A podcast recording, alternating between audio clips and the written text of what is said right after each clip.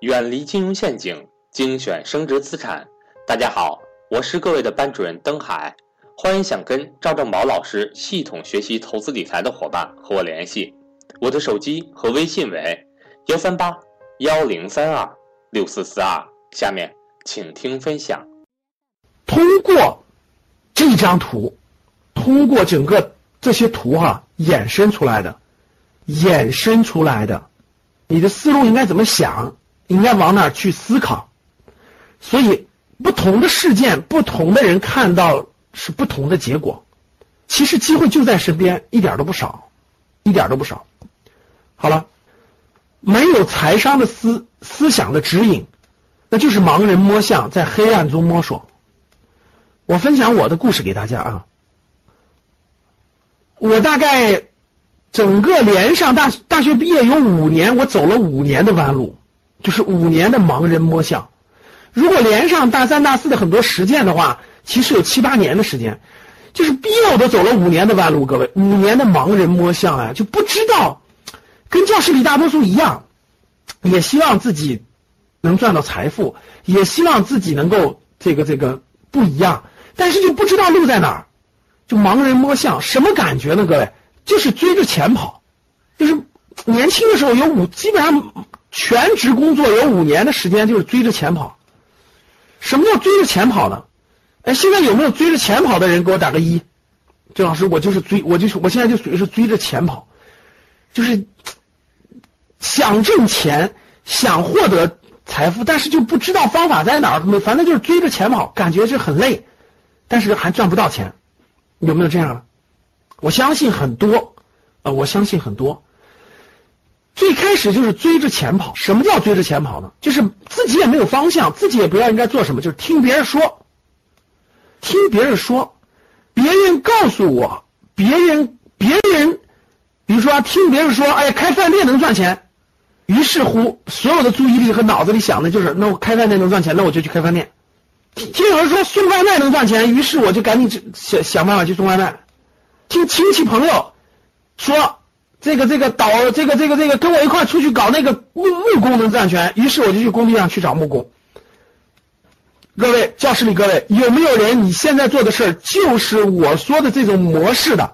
你看我不是说的案例，我说的是模式，就是你的亲戚朋友或者你能接触到的某一个人跟你说了一件事儿，这个能赚钱，于是你现在就在做这个事儿的，给我打个三，这叫模式，叫做听别人说。什么能赚钱，然后去干，这叫模式，生涯模式嘛，个人商业模式。好，打三的同学就属于是这种模式啊，甭管你听谁说。为什么会出现这种情况呢？因为每个人在年轻的时候，他的认知，他的认知范围是很窄很窄的，特别是不看书的、不看书的年轻人，大学毕业生，这大概他的认知就这么大，所以他脑子里的世界呢就这么点儿大。举一个案例来证明，特别容易证明这个，就是就比如说大学生创业，你去看吧，大学生创业，第一是没有几个成功的，第二大学生创业做的事儿都是大学生的需求。我说我没说错吧，各位？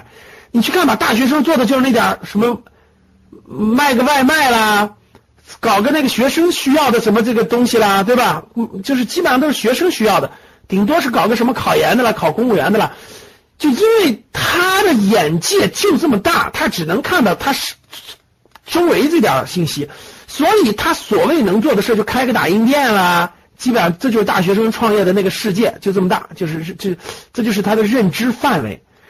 由于他没有这个认知，所以他就只能做这么点大的事儿。等你大学毕业以后呢，你又没有思路，没有方式，没有想法，所以就是。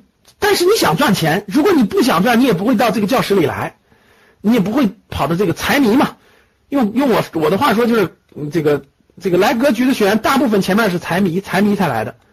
但是从财迷通过格局的学习，通过格局的这种咱们一起的修炼，慢慢慢慢，真的能变成能有很大的变化。然后呢，听别人说，最开始由于认知太窄了嘛，不知道哪里能赚到钱，怎么办呢？第一种模式就是听别人说的模式，就是我听我身边的人说这个能赚钱，于是我就去了，这就是听别人说。还有一种模式叫随波逐流，叫随波逐流啊，反正我随便找了个工作，然后去干了，这叫随波逐流，这叫听人说，然后就看身边看身边谁赚钱。哎，身边我有个人卖卖这个手机的赚钱了，于是我卖手机赚钱，于是我就去做手机了。哎，我身边这个亲亲戚朋友嘛，听没有过亲戚朋友，这就是典型的这种模式啊。我跟大家一样，我觉得我前五年的时候也属于这种类型的，真的是我换过十一个行业，各位你们想象不到吧？我做过十一个行业，然后做过这个这个各种各样的职业都做过。比如说，职业不说了啊，什么销售啦、市场啦，什么等等等等都做过，然后行业做过书，大家就太多太多了，真的是管理咨询，呃，什么什么的 IT，呃，这个这个这个，我当时脑子里只有一个反应，我说大多数人做的我不想做，什么开饭店卖衣服我不想做，其他我真的是硬什么都什么都那个都参与过，当时我就一直两个，我说这么多人开饭店我不开饭店，这么多人卖服装我不卖服装。只要开饭店和卖服装，其他的我基本上我没概念。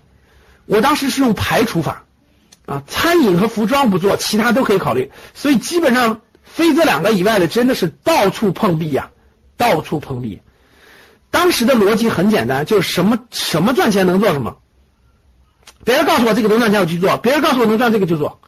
所以我当时的逻，当时就没有这种财商的思想。当时只有一点，就是什么赚钱做什么。结果。大家知道结果是什么吗？为什么不做服装？就是因为我觉得就吃穿这两个事儿做的人太多了。我的逻辑就有一个简单的逻辑，就是吃穿做的人太多了，我能不能做点大多数人不做的事儿呢？所以我就坚定的不搞吃，坚定的不搞穿，然后其他的我都尝试了。